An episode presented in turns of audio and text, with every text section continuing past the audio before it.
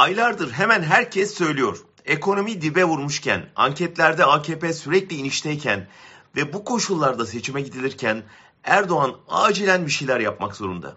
Ne yapabilir?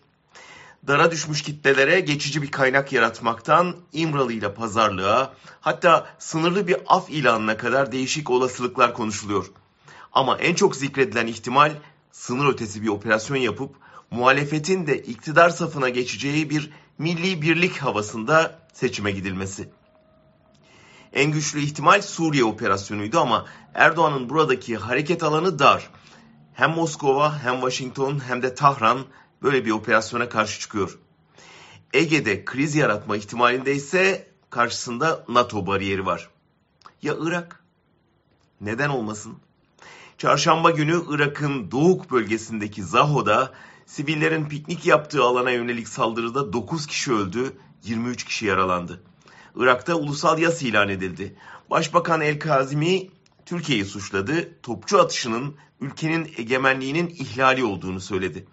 ABD ve İran saldırıyı kınadı. Almanya Irak'ın egemenliğine saygı vurgusu yaptı.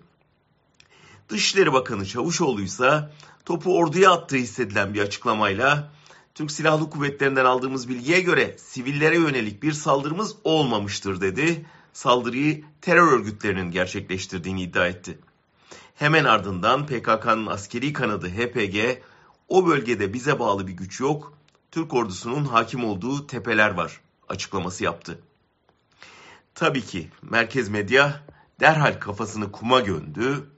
Saldırıyı kınayan herkes hatta Ali Babacan ve Ahmet Davutoğlu siviller için başsağlığı mesajı yayınlarken Cumhuriyet Halk Partisi saldırıya uğrayan büyükelçilik için Dışişleri Bakanı'na geçmiş olsun dedi.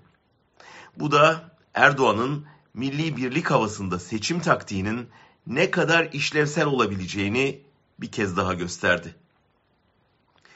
En kritik aylara girdik. Başta muhalefet olmak üzere herkesin her türlü provokasyona karşı son derece uyanık olması ve oyuna gelmemesi hayati önemde.